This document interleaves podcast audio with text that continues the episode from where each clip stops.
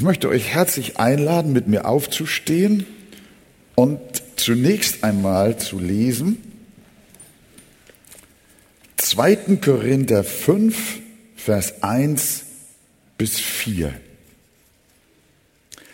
Denn wir wissen, wenn unsere irdische Zeltwohnung abgebrochen wird, haben wir im Himmel einen Bau von Gott, ein Haus nicht mit Händen gemacht, das ewig ist.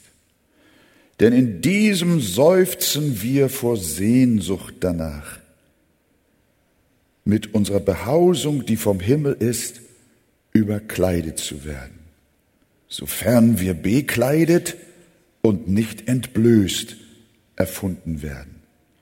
Denn wir, die wir in dem Leibeszelt sind, seufzen und sind beschwert, weil wir lieber nicht entkleidet, sondern überkleidet werden möchten, so dass das Sterbliche verschlungen wird vom Leben.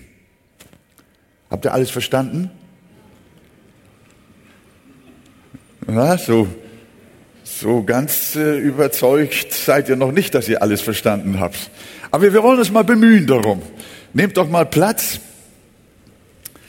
Zunächst einmal geht es hier um unseren Umzug in die Herrlichkeit des Himmels. Paulus sagt in Vers 1, denn wir wissen, das ist ein häufig von ihm gebrauchtes Wort. Damit will er sagen, es ist keine Spekulation und auch keine Fantasie, sondern es ist Gewissheit, dass wir hier eines Tages unseren Zeltbau abbrechen und übersiedeln in die ewige Heimat, in den Bau, den Gott für uns in jener jenseitigen Welt bereitet hat. Und äh, wenn wir dann weiter lesen in Vers 2,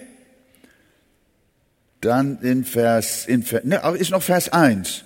Wenn unsere irdische Zeltwohnung abgebrochen wird, haben wir im Himmel einen Bau von Gott, ein Haus nicht mit Händen gemacht. Die Bibel vergleicht unserem Körper also mit einem Zelt, in dem die Seele wohnt. Ein Provisorium. Ist euch das klar?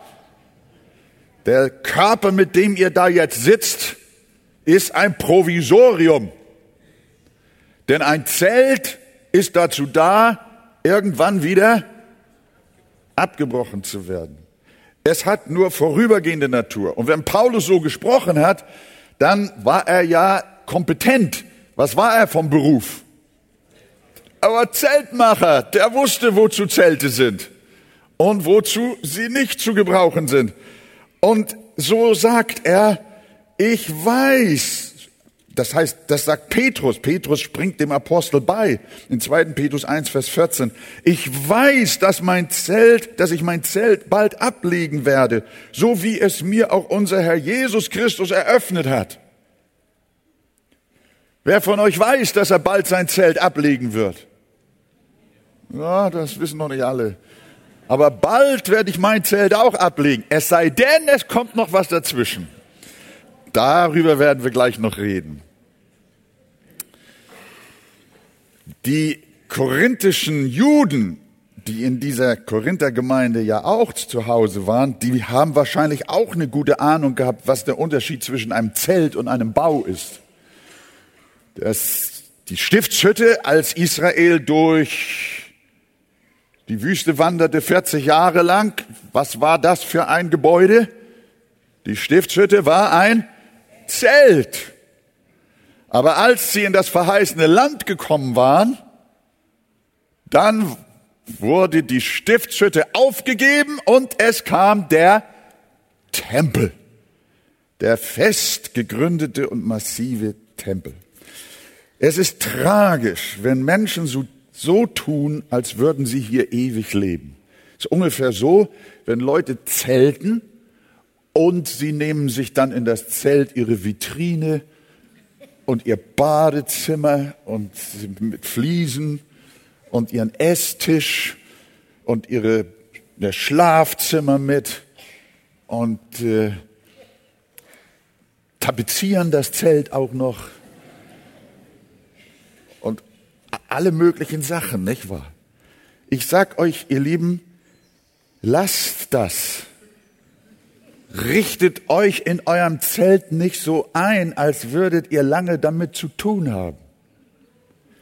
Die Geschichte mit dem Zelt eures Leibes ist bald vorbei.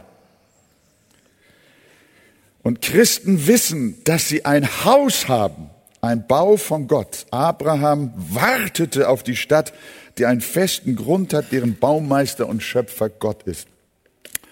Ich höre immer wieder von unseren Enkelkindern, äh, so der Reihe nach, wie sie wachsen, dass sie ab und zu mal mit Nachbarskinder oder Freunden irgendwo im Garten zelten. Und vor einigen Jahren ist dann ein mächtiger äh, Regen da nachts über das Zelt reingebrochen. Und was fiel den Kindern dann ein? Das Stück weiter längs, ja, Mama wohnt, nicht wahr? und dann sind sie, haben sie das Zelt ratzfatz verlassen und sind in das feste Haus gegangen. Und so muss man das verstehen. Paulus sagt, wenn wir unsere irdische Zeltwohnung abbrechen oder wenn sie abgebrochen wird, dann sagt er, dann haben wir im Himmel einen Bau. Das finde ich super. Zelten ist besonders schön, wenn man weiß, dass man auch noch ein Haus hat. Wenn Flüchtlinge zelten und nichts anderes haben als so ein elendes Zelt, dann ist das schlecht. Und so geht's den Ungläubigen. Aber Christen wohnen noch im Zelt aber sie wissen, dass sie ein Haus haben.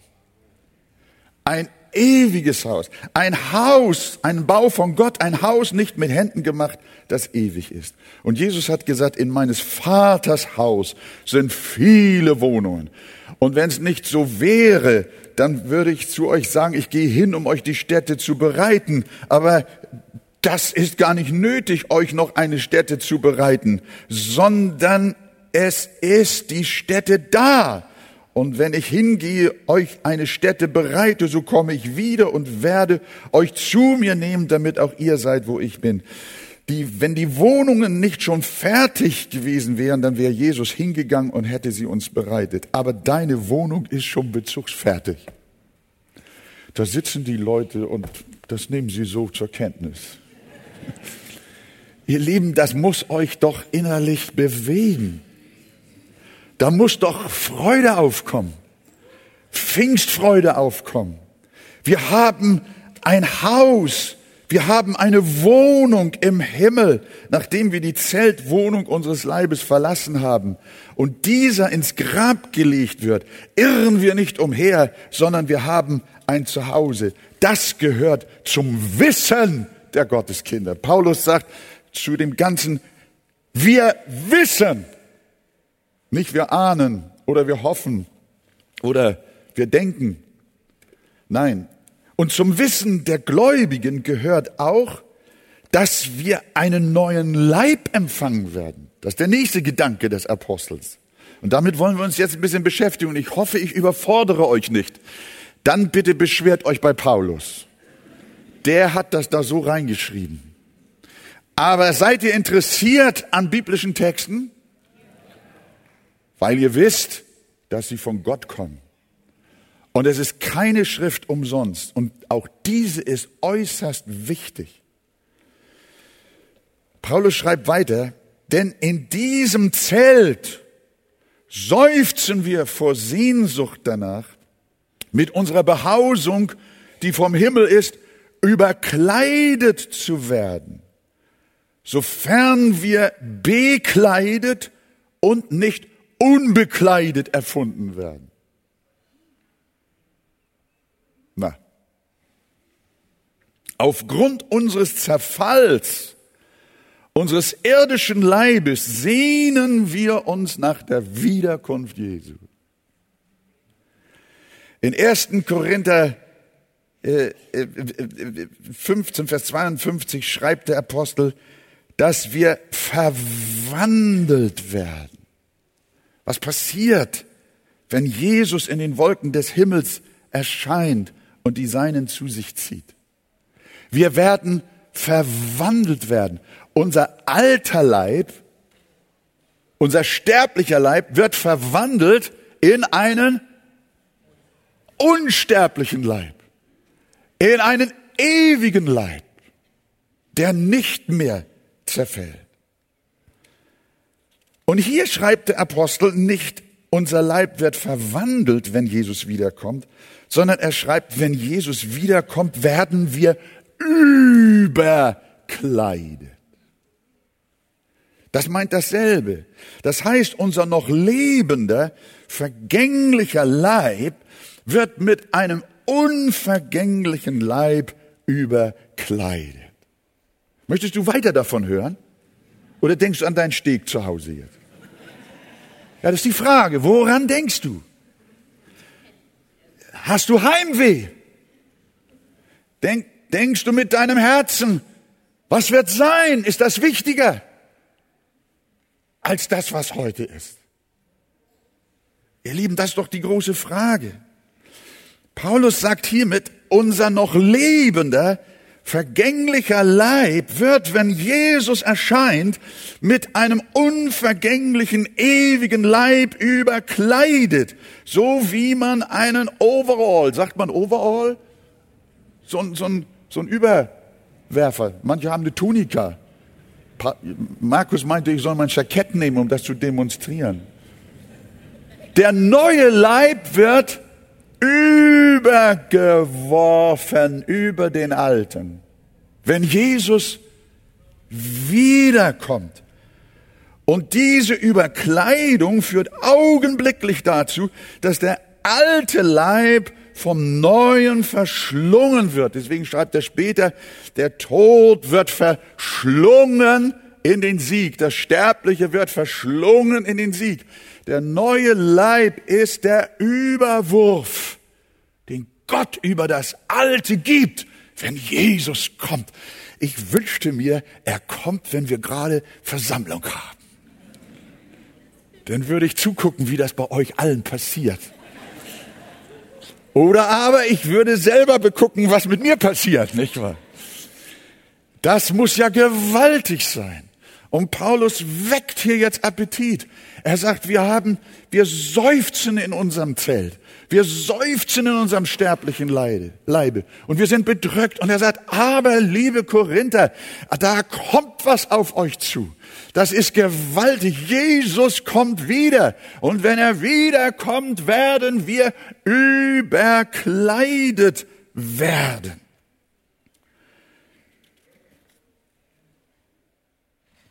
Dann sagt er aber, Vers 3, wir werden überkleidet werden, sofern wir bekleidet und nicht unbekleidet erfunden werden. Was meint er damit?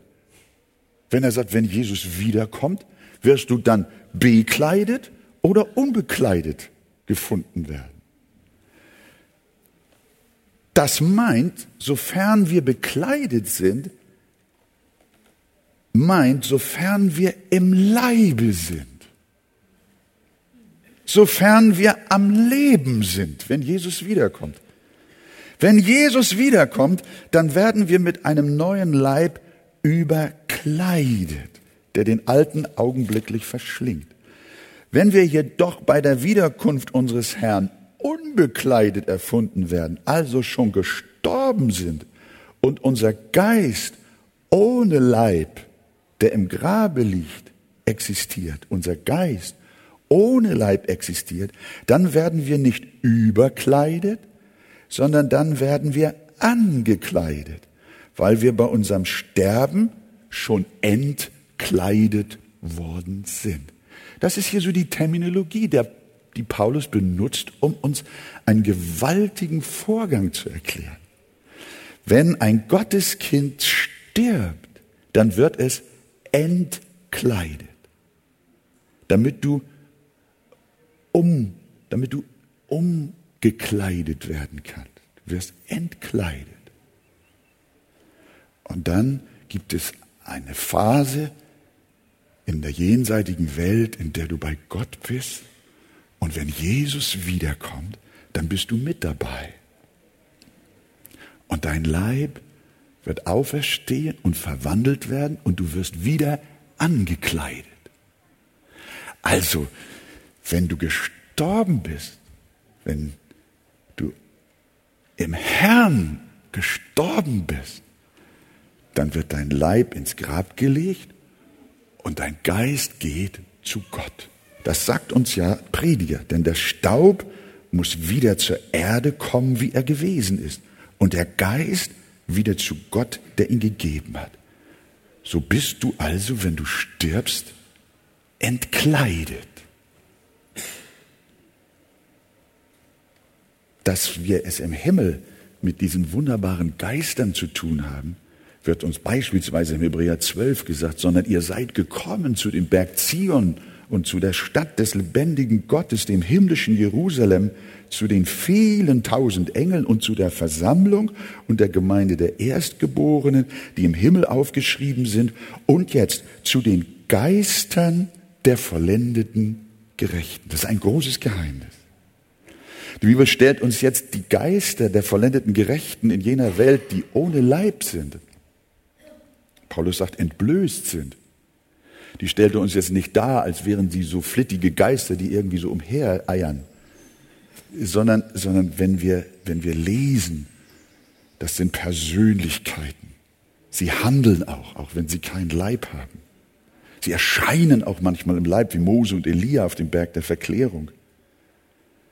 Aber es ist ein Zustand ohne den ewigen Herrlichkeitsleib, den sie noch bekommen soll. Wir lesen auch in der Offenbarung 6, Vers 9, und als es das fünfte Siegel öffnete, sah ich unter dem Altar die Seelen derer, die hingeschlachtet worden waren, um des Wortes Gottes willen und um des Zeugnisses willen, das sie hatten. Hieran sehen wir, dass die leiblosen Seelen die verstorbenen Kinder Gottes also in herrlicher Geborgenheit bei Gott leben. Sie sind in vollem Bewusstsein in ihrem ewigen Haus, das von Gott erbaut ist. Und wenn es die Bibel von verstorbenen Heiligen etwas sagt, dann spricht sie, wie ich schon erwähnte, von Persönlichkeiten. Dieses Geheimnis kann ich euch nicht weiter erklären. Auch Paulus geht der Sache nicht weiter auf den Grund, sondern wir dürfen warten und uns freuen. Aber die Frage, die er jetzt hier weiterentwickelt, ist eigentlich die, und die gebe ich mal an euch weiter. Wer von euch möchte denn gerne, wenn Jesus kommt, entkleidet erfunden werden oder überkleidet werden? Du möchtest, also Markus sagt, er möchte lieber entkleidet werden sein, wenn Jesus kommt. Ja? Aber dann musst du noch sterben. ja, sagt er, dann bin ich dabei. Ja, wer hat sich gemeldet, dass er lieber überkleidet werden möchte? Das ist so immer die Mehrheit, nicht wahr? Ja. Ja. Aber Markus, ich muss dich enttäuschen, weißt du? Zunächst mal, zunächst mal, zunächst mal. Also diejenigen, die sich gemeldet haben, mit denen hält es auch Paulus. Dann schaut mal, was er schreibt. Äh, denn wir, sagte er, benimmt die Korinther mit ein, eigentlich uns auch, die Leute aus der Arche. Denn wir, die wir in dem Leibeszelt sind, die wir also noch leben, seufzen und sind beschwert. Und jetzt kommt es, weil wir lieber nicht entkleidet, sondern überkleidet werden möchten. Ist eine gute Sache. Versteht ihr, was er meint? Könnt ihr dem folgen überhaupt? Oder soll ich aufhören? Äh, das ist, das ist ja, Paulus sagt, oh, sagt er, ich möchte, am liebsten wäre mir, Jesus kommt, brauche ich nicht zu sterben, werde ich mit jenem Ewigkeitsleib überkleidet, das alte Ding unter dem neuen Kleid verwest und verrottet, nicht wahr? Und ich werde verwandelt in einem einzigen Augenblick und brauche, bekomme den Herrlichkeitsleib, ohne den Tod zu sehen und werde mit Jesus in die Luft entrückt. So schreibt es der Thessalonicher. Das wünscht er sich. Ich möchte lieber nicht entkleidet sein, sondern ich möchte überkleidet sein. Das finde ich Ganz ehrlich von dem Apostel Paulus. Weil wir lieber nicht entkleidet, sondern lieber überkleidet werden möchten. Er will am liebsten nicht sterben, nicht entkleidet werden, sondern noch lebend mit dem neuen Leib überkleidet werden, so dass, wie er wörtlich schreibt in Vers 4, das Sterbliche verschlungen wird vom Leben. Wir haben aber auch Aussagen des Apostels, die anders lauten. Wir sind Vers 8. Wir sind aber getrost und wünschen vielmehr, aus dem Leib auszuwandern und daheim zu sein bei dem Herrn. Hier scheint er nicht den Gedanken der Lebzeitentrückung im Vordergrund zu haben, sondern eher den des Sterbens, nämlich den aus dem Leib auszuwandern. Denn dann ist er viel früher daheim. Das, da bin ich wieder bei Markus auf seiner Seite.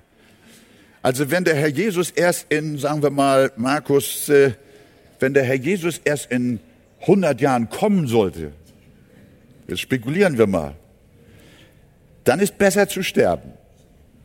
Denn dann sind wir viel früher bei Jesus. Dann ist besser, entkleidet zu werden. Aber wenn der Herr Jesus morgen kommt, dann ist es besser, nicht entkleidet zu werden, sondern überkleidet zu werden. Ihr müsst das zu Hause nochmal lesen. Ich glaube, das gibt ganz starke Diskussionen in den Hauskreisen. Da bin ich mir schon fest sicher. Aber eins will ich euch sagen, wie es sein wird, ob Vorteil oder Nachteil. Der Unterschied ist zeitlich verschwindend gering. Was sind 2000 Jahre, die Paulus warten sollte auf Christus? Im Vergleich zu der langen und endlichen Ewigkeit. Diese Übergangsphase, entkleidet zu sein, ist ja so gering und so unbedeutend, dass sie eigentlich keine Rolle spielt. Und deshalb im Vergleich zur endenden Ewigkeit überlasse es Jesus. Darf ich jetzt mal fragen, wer will es Jesus überlassen, dass er entkleidet oder bekleidet erfunden wird? Siehst du, jetzt sind wir uns endlich wieder alle einig, nicht wahr? Das ist fantastisch, ihr Lieben. Also es ist, es ist, es ist gewaltig. Was wir hier feststellen, ist herrliches, gewaltiges Licht vor uns. Und darum leitete Paulus den Abschnitt mit den Worten ein, wir wissen. Paulus war erfüllt davon, auch wir dürfen darin unser größtes Glück erkennen. Wir haben einen Bau im Himmel, eine herrliche Stadt, Jerusalem, aber dann auch noch einen neuen unsterblichen Leib, der uns früher oder später verliehen wird. Und so werden wir verherrlicht werden, so wie auch Christus in seinem Auferstehungsleib verherrlicht wurde. Wir werden, ob wir bekleidet oder überkleidet werden, äh, wir werden mit dem unsterblichen Leib der Ewigkeit gesegnet. Welch eine große und gewaltige Zukunft. Das kann ja ein normaler Mensch nicht fassen. Das kann ja nur einer erfassen, der etwas von Gott empfangen hat, um es erfassen zu können. Und darauf kommen wir gleich. Wir stehen auf und lesen von Vers 5 bis Vers 10 der uns aber hierzu bereitet hat. Also, wovon wir eben gesprochen haben. Der uns hierzu bereitet hat, ist Gott, der uns auch das Unterpfand des Geistes gegeben hat. Darum sind wir alle Zeit getrost und wissen, solange wir im Leib daheim sind, sind wir in der Fremde, abwesend vom Herrn. Denn wir wandeln im Glauben und nicht im Schauen. Wir sind aber getrost und wünschen viel mehr aus dem Leib auszuwandern und heimzukehren zu dem Herrn. Darum suchen wir auch unsere Ehre darin, dass wir ihm wohlgefallen, es sei daheim oder nicht daheim. Denn wir alle müssen vor dem Richterstuhl des Christus offenbar werden, damit jeder das empfängt, was er durch den Leib gewirkt hat, es sei gut oder böse. Lasst uns uns hinsetzen. Wir haben über die herrliche Zukunft gehört, über die Wiederkunft Christi, über unseren neuen Leib und das Leben in ewiger Herrlichkeit. Und was sagt Paulus nun zu dieser fantastischen Aussicht? Wie kommentiert er das, was er eben gerade uns vor die Augen gemalt hat?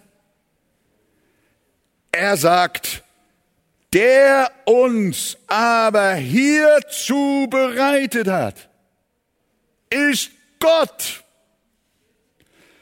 Gott selbst hat uns dazu bereitet, diese Herrlichkeit zu erfahren, dieses ewige Leben zu bekommen, diesen neuen Leib zu erhalten, diesen Segen überkleidet zu werden oder auch neu angekleidet zu werden. Dass Menschen solch eine herrliche Zukunft erleben werden, geht auf den lebendigen Gott zurück. Paulus redet hier nicht von Selbstbereitung. Paulus sagt nicht, dass wir durch ein Fegefeuer gehen und uns noch bereiten müssen. Selbstverständlich schließt Paulus immer unsere menschliche Verantwortung mit ein und ruft uns auf, dass wir der Heiligung nachjagen und uns auch bereit machen auf die Wiederkunft Christi. Aber letztendlich haben wir gelernt zu unterscheiden zwischen der Erstursache und der Zweitursache. Der wahre Grund, weshalb wir selig werden. Der wahre Grund, weshalb wir verwandelt werden. Der wahre Grund, weshalb wir dabei sind, wenn Jesus wiederkommt. Der wahre Grund, weshalb wir einen neuen Leib, einen ewigen Leib, einen Herrlichkeitsleib empfangen. Der wahre Grund dafür, dass das mit uns geschieht, ist kein anderer als der lebendige Gott. Sagt ihr Amen? Gott bereitet es. Denn der wahre Grund, warum jemand im Himmel sein wird, ist der Allmächtige. In Epheser 2 eröffnet uns Paulus das weiter. Denn wir sind sein Werk, geschaffen in Christus Jesus zu guten Werken, die Gott zuvor bereitet hat, dass wir darin wandeln sollen. Wenn Joni Eriksen Tada, ihr erinnert euch an ihren Dienst in unserer Gemeinde, von gesegneten und vorbildlichen Menschen sprach und gewiss auch heute noch spricht, dann lobt sie nicht die Person, sondern den Urheber derselben. Es ist ja nicht die Skulptur, die gepriesen wird, sondern es ist der Bildhauer, der das Lob verdient. Es ist nicht das Bild, das das Lob erhalten muss, sondern es ist der Maler. Es ist nicht der Ton, der kunstvoll das Gefäß bereitet hat, sondern es ist der Töpfer. Es ist Gott, wir sind sein Werk. Und so sagte sie oft, sie oder er, wenn wir von einem Gottesmenschen sprachen, sie ist ein wunderbares Werk Gottes. Und wenn ich nachher vielleicht hinten stehe und ich nicht zu sehr durchgeschwitzt bin, dann werde ich vielleicht auch zu euch sagen, Du bist ein wunderbares Werk Gottes. Gott hat dich so gemacht. Die Bibel sagt, erkennt, dass der Herr Gott ist.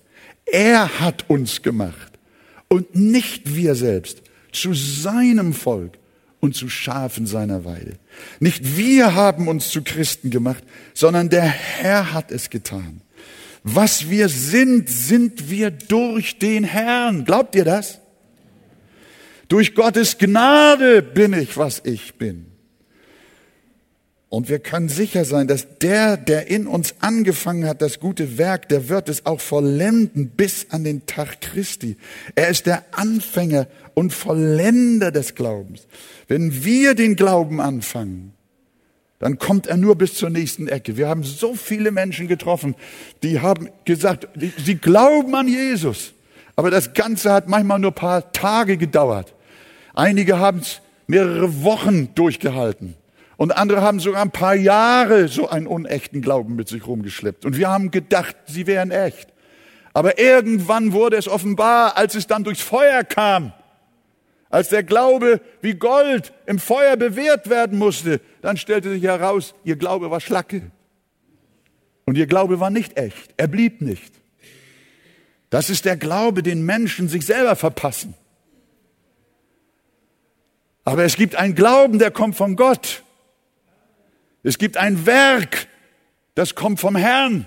Jesus hat einmal gesagt, nicht alles, nicht alles, was Gott gepflanzt hat, hat, nicht alles, was gepflanzt ist, hat Gott gepflanzt. Und so, ihr Lieben, dürfen wir aber wissen, was Gott gepflanzt hat, Das wird bleiben. Was Gott gewirkt hat, was er angefangen hat, was er angefangen hat, das bleibt, das beharrt. Und das ist die Betonung des Paulus hier in unserem Text.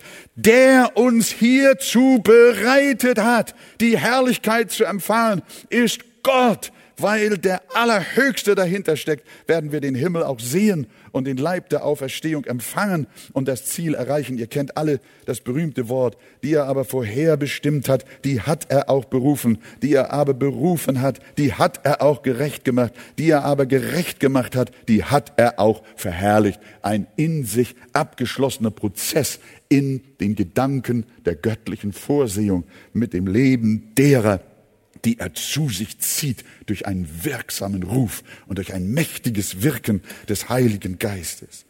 Der uns aber hierzu bereitet hat, ist Gott. Gott ist der Garant unseres Heils. Wenn du selbst dein Heil garantieren müsstest, dann sage ich dir jetzt schon, du schaffst es nicht. Du wirst nicht durch dich selig, sondern du wirst nur durch den lebendigen Gott selig. Gott ist es, der das uns bereitet hat. Aber der Herr hat noch mehr getan, als seine Kinder garantiert für den Himmel zu bereiten. Er hat uns schon eine Vorauszahlung geleistet. Unser Text heißt, Vers 5, der uns aber hierzu bereitet hat, ist Gott, der uns auch das Unterpfand des Geistes gegeben hat. Das ist ja bemerkenswert. Gott hat den Himmel und die Realität der Ewigkeit schon in das Herz seiner Kinder hineingelegt. Als Jesus sein Werk in uns begann, hat er den Heiligen Geist in unser Herz gegeben. In Titus 3, Vers 5 lesen wir, hört mal gut zu. Gott machte uns selig. Oder Gott errettete uns. Durch das Bad der Wiedergeburt und Erneuerung im Heiligen Geist, den er über uns reichlich ausgegossen hat durch Jesus Christus, unseren Heiland. Gott hat seinen Heiligen Geist reichlich über seine Kinder ausgegossen.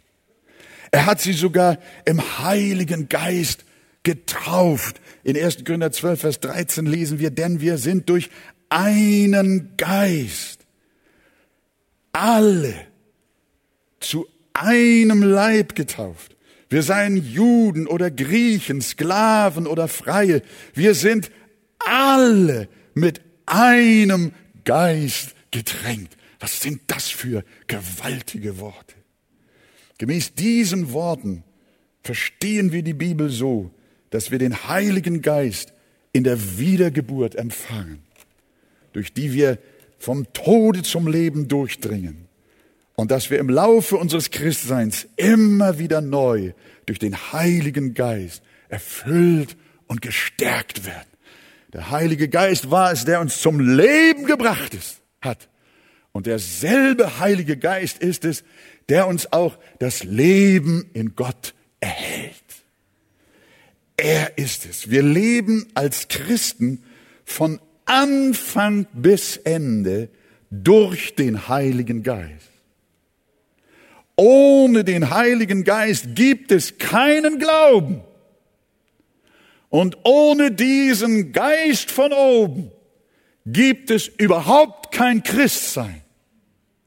Man kann nur Christ sein durch den Heiligen Geist, durch die Kraft des Heiligen Geistes.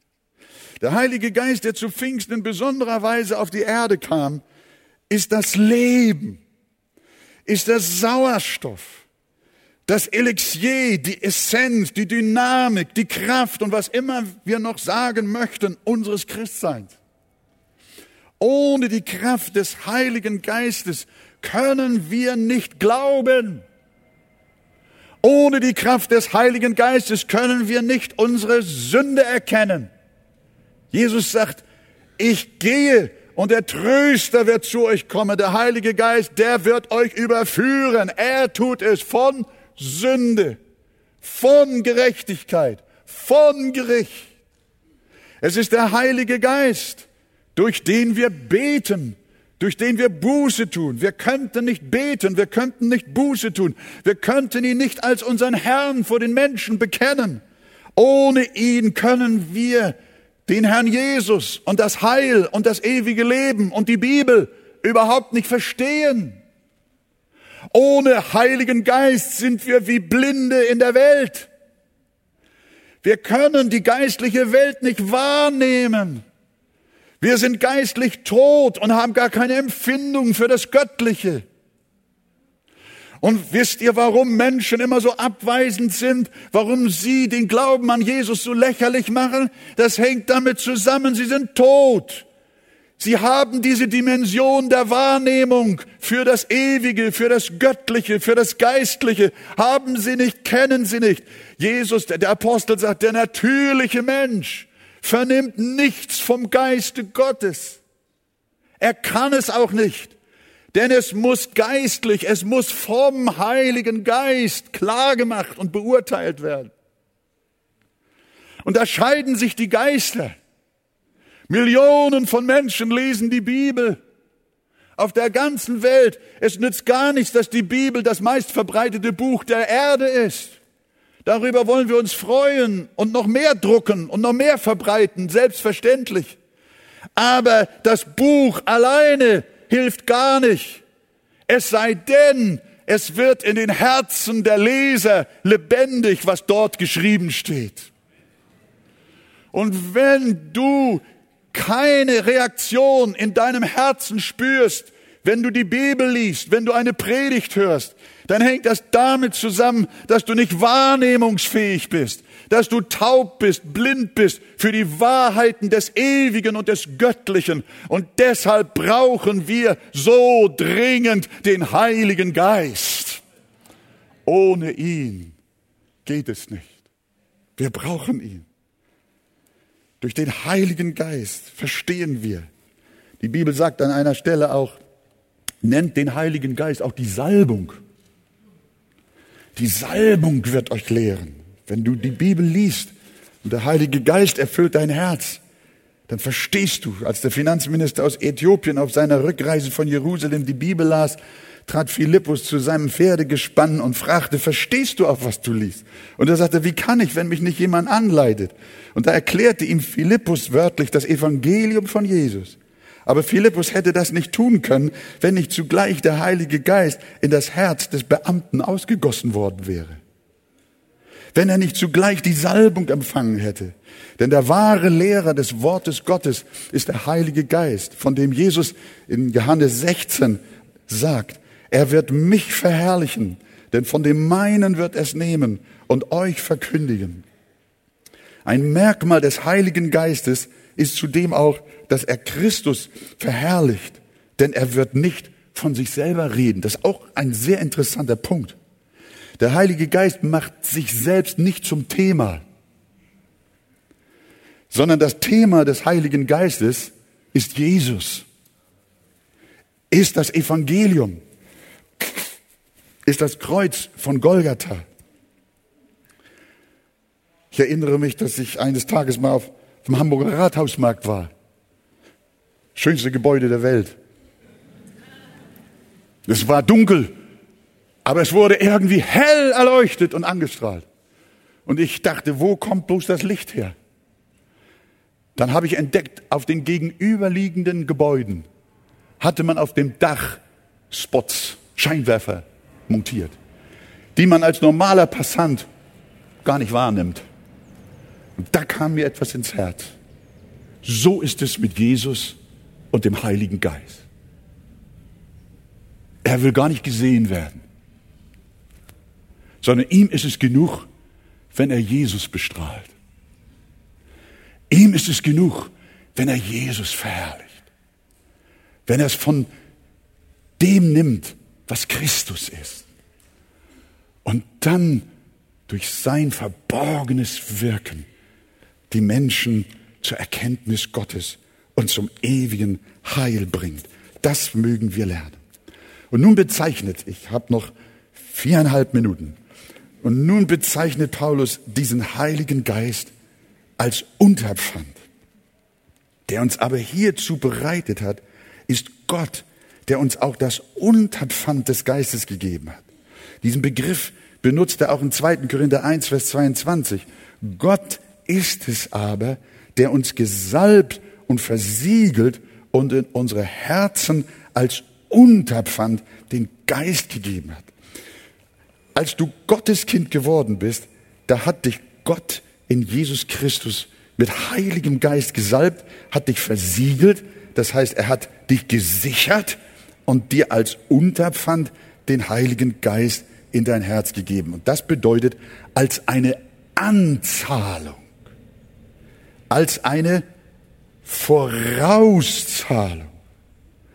Gott hat etwas von dem Versprechen des Himmels schon in dein Herz gelegt. Jetzt hör mal gut zu.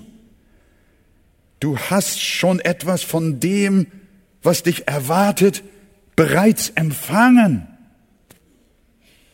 Nämlich den Heiligen Geist als Pfand. Du musst nicht auf dein himmlisches Erbe warten, sondern du hast durch die Realität des Geistes in deinem Leben schon ein Teil davon in Besitz genommen. Gott hat die Ewigkeit schon in dein Herz hineingelegt. Die Erstlingsgabe, so nennt Paulus den Heiligen Geist auch, parallel zu dem Unterpfand. Die Erstlingsgabe der Herrlichkeit hast du schon empfangen. Römer 8, Vers 23. Wir, die wir die Erstlingsgabe des Geistes haben, auch wir erwarten seufzend die Sohnestellung, die Erlösung unseres Leibes. Hier hat er wieder dasselbe Thema in einem Vers im Römerbrief, wie hier bei den zweiten Korinther.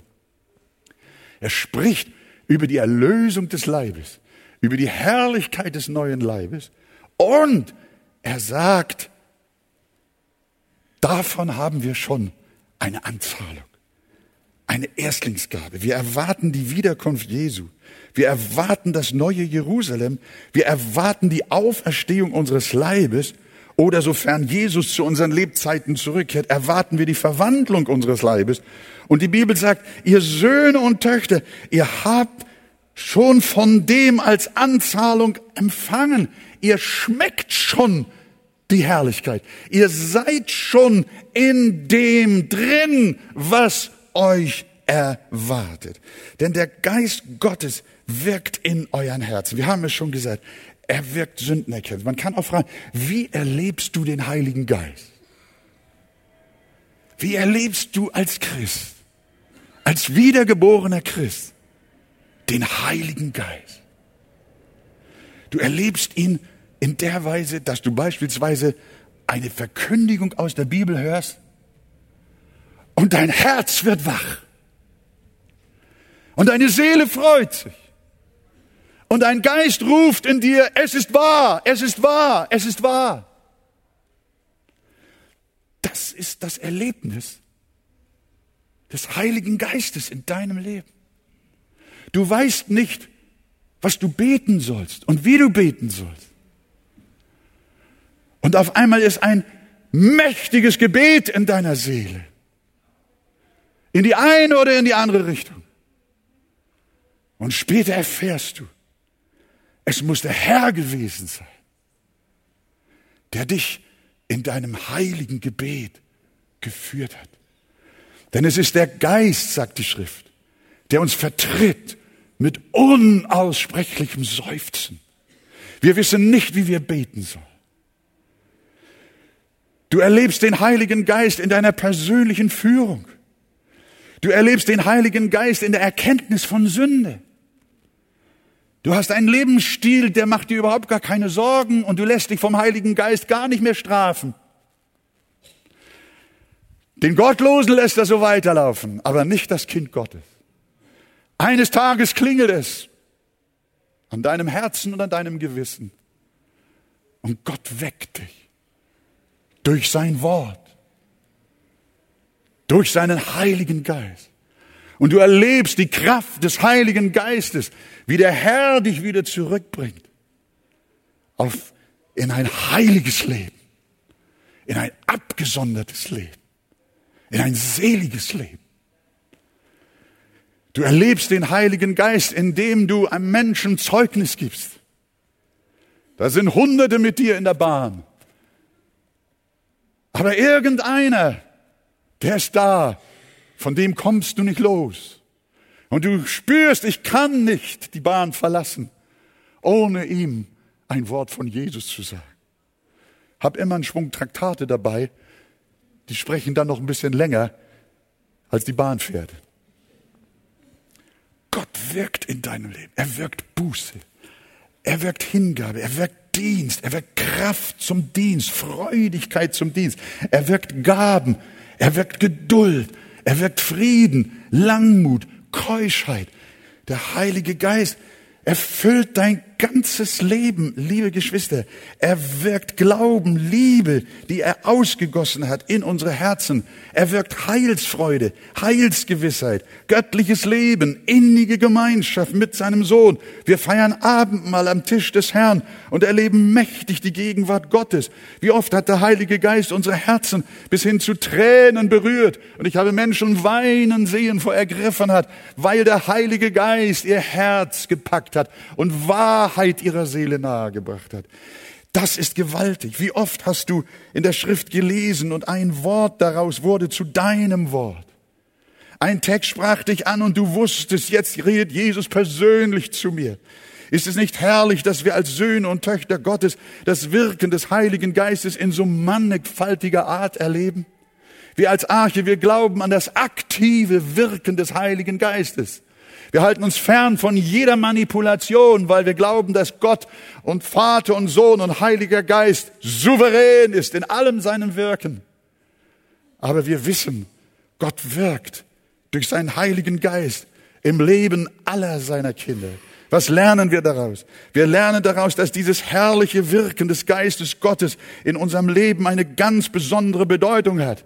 Dass Gott so in deinem Leben wirkt, hat Bedeutung, sagt Paulus uns hier heute.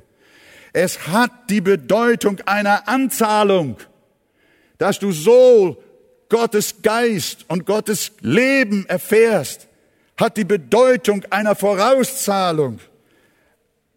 Der Herr will uns damit sagen, ich habe euch die Erstlingsfrucht meines Geistes gegeben und ich werde euch auch das ganze Erbe geben. Es wird also so kommen, wie ich euch gesagt habe. Wenn ihr das Zelt eures Leibes ablegt, werdet ihr ein ewiges Haus haben von Gott. Denn in meines Vaters Haus sind viele Wohnungen. Ich werde wiederkommen. Und dann werden die Leiber der Toten, die im Herrn verstorben sind, auferweckt und ihre Seelen werden einen neuen himmlischen Leib bekommen. Und anschließend werden die, die noch leben, überkleidet werden. Ihr alter Leib, den sie noch anhaben, wird in einem einzigen Augenblick in einen neuen, ewigen Leib verwandelt werden. Und wir werden alle bei dem Herrn sein, für alle Zeit. Tröstet euch mit diesen Worten, sagt Paulus.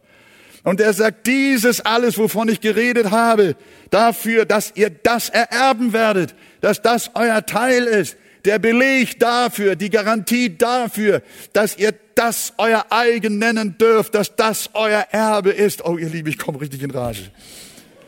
Versteht ihr, das ist einfach, das bewegt mich so. Wenn, Brüder, äh, Schwestern auch, ja. Entschuldigt, wenn das wahr ist,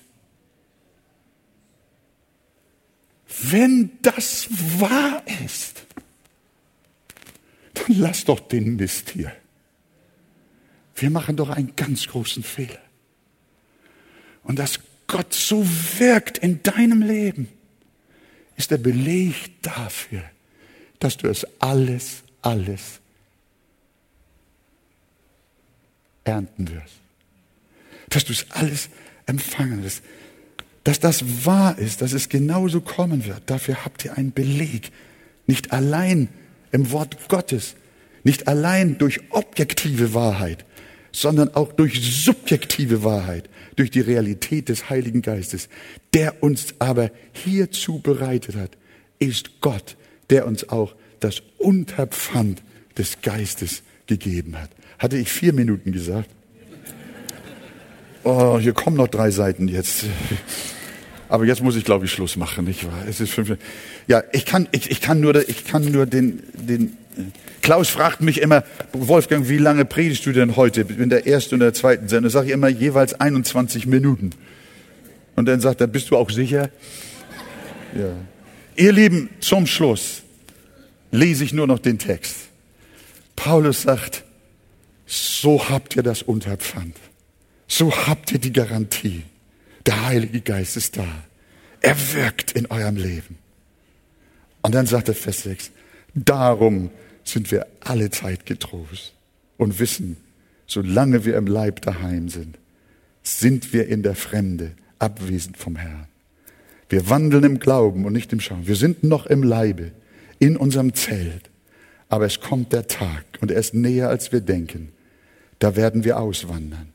Wir sind aber getrost und wünschen viel mehr, aus dem Leib auszuwandern und heimzukehren zu dem Herrn.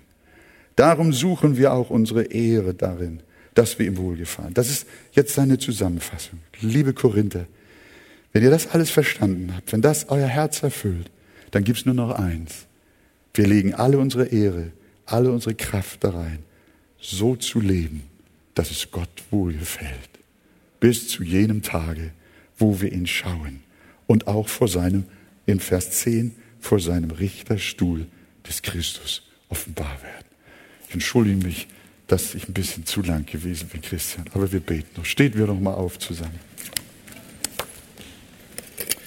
Herr Jesus, ich danke dir von Herzen, dass wir heute an diesem Pfingsttag von dem herrlichen Unterpfand hören dürfen, von dem Versprechen, von der Erstlingsgabe. Du wirkst, Herr, und ich danke dir, dass du in der Gemeinde wirkst und dass wir sehen, dass der Himmel Realität ist, hier schon auf der Erde. In Jesu Namen. Amen.